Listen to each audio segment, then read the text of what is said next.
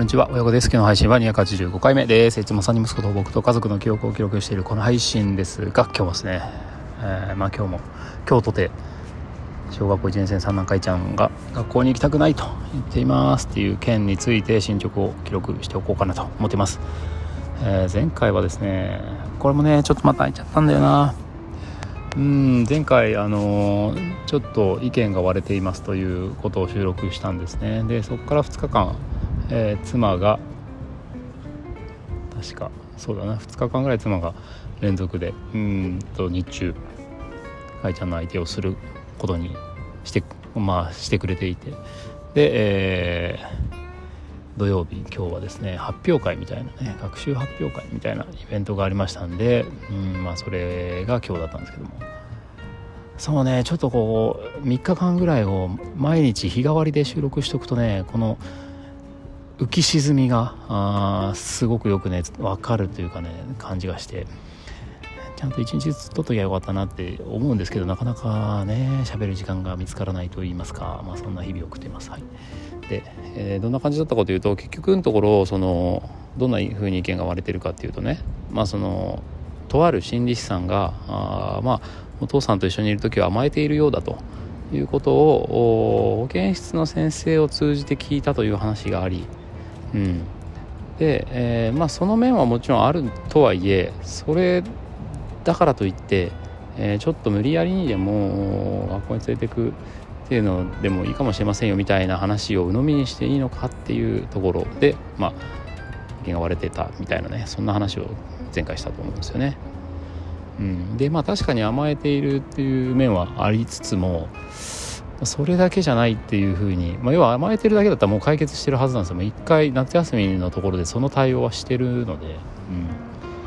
うん、それはもう一回やったよねと。で一回やってダメだったからそれじゃない何かがあるんじゃないかって思うんだけどもというのがまあ僕の考えなわけですね。うん、でそこでちょっと意見が割れて。でそもそもそのその心理師さんと名の人は誰なの？みたいな。どのシーンを見てどういうふうなところで判断そういう判断をしたのか。その判断はそういう担当直入だったのか。それともなんか条件付きだったんじゃないかとか、まあ、そういうのはな分からないので、まあ、そのあまりねすぐにそういうまた聞きでふむそうですかっていうふうには、まあ、僕はまあ性格的にならないっていうのもあるんですけど。まあとはいええー、まあそういった方向性でちょっとやってみるっていうのがあったので、まあ、妻はこの2日ですねそういう方向性でやってみましたということであの保健室の先生にですね今まではあのクラスの先生に無理やりお願いしてたっていうのがあった。これはまあ失敗したわけですね。大きく失敗したわけです。もう非常にあの傷を深めてしまったので、えー、これはいかんっていうことだったので、まあ、一応今ね保健室の先生も本当にもうめちゃくちゃあのお世話になってる素晴らしい、えー、ね本当に運が良かった素晴らしい先生に巡り会えてよかったなと思ってますが、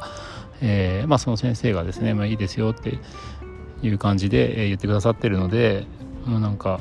あお言葉に甘えてですね保健室で過ごさせてもらってるんですけどそこもねやっぱり、まあ、結構行く時は、まあ、朝だからやっぱ行きたくないっていう気持ちが強いので、うん、そこをねこうなんとかあ気分をなんかこう抱えながらとかじゃないわけですよね。もうその心理師さんの言う甘えだとこれは、うん、というようなスイッチが今入っちゃってるんで、まあ、無理やりこう腕を引っ張ってね連れていくっていう光景をね、えー、2日間ほど目にして、まあ、ちょっとうん何とも言えない気持ちではありますが、まあ、そこあんまりね口出してわーわー喧嘩してもいけないのでしかもそれが間違ってるっていう証明もね僕自身は別にできるわけじゃないので、まあ、一回それでやってみやってもらってるというところです。で実はこの2日間はそれが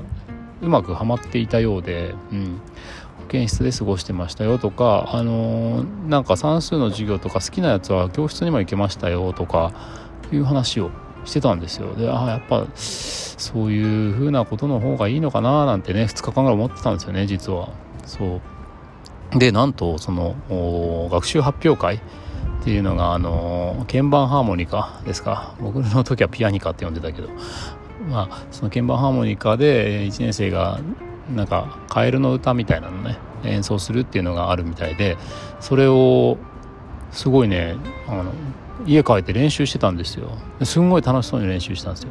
で自分で目標を立てて5回連続で間違えなかったらあのアイスを食べるんだとかなんか自分で目標を作ってあの練習してたんですよね。家帰ったら。でなんかすごいいい感じだなと思って。楽しそうに練習してるんで。ああやっぱりそういうふうにね無理やり連れてくっていうシーンも必要だったのかなと。うん。一回離れてあげた方がそういうなるんだろうかということでね。まあそこはなんかこう妻に軍配が上がっているというかまあそういう気分ではあったんですよね、うん、ところがところがですね今日その学習発表会のあ昨日か。昨日の学習発表会の前日のその全体練習みたいなやつと今日学習発表会の本番。またやっぱり学校に行けなくなってしまいましたと。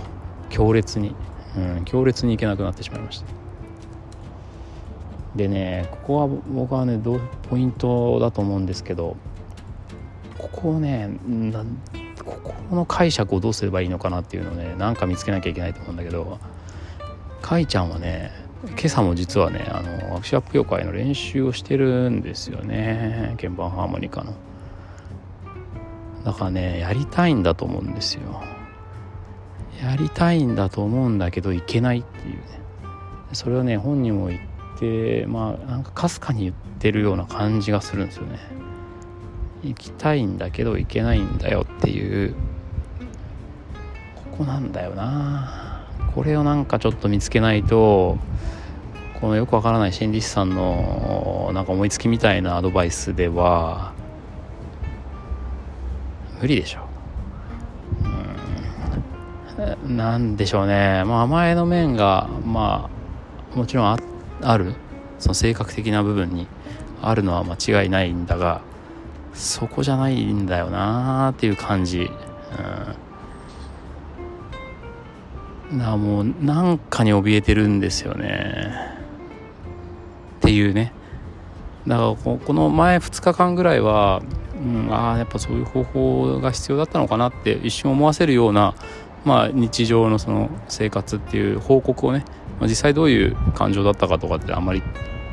喋れないし聞けてないんだけどまあ、報告によると、まあ、ちゃんと保育保健室で先生と過ごしたし、まあ、あのとあるタイミングで教室にも行けたんだよっていうようなことだったりとか、まあ、宿題的なものをね学校の練習っていうのを前向きに取り組むみたいなんで結構楽しそうみたいないい面が出てたんでああそうかと思ったんだけどやっぱり、えー、そうねいけないと。でもそしても本人はあ学校はもちろん嫌なんだけど行きたいという気持ちがあるみたい。うん。行ける行けるようになりたいという気持ちがあるみたいなんですよね。ここの解決をどうやって図っていくべきなのかというのが、まあ、来週以降のまた課題になるんでしょうね。というふうには思っていますが。ふーって感じですね。こう無理やり腕引っ張ってギャーっても連れていくのをどうやったら止められるのか、止めた末にどうやったらまあなんだろう。甘えだと認識されないような形で、えー、スモールスタートを一歩ずつ踏み出していくことができるのかっていうのを考えなきゃいけないななんて思ってます。ということで今日も聞いてくださいありがとうございました。ちょっとね来週以降またなかなか難しい戦いが始まりそうですが交互期待ということで、えー、次回もお楽しみに。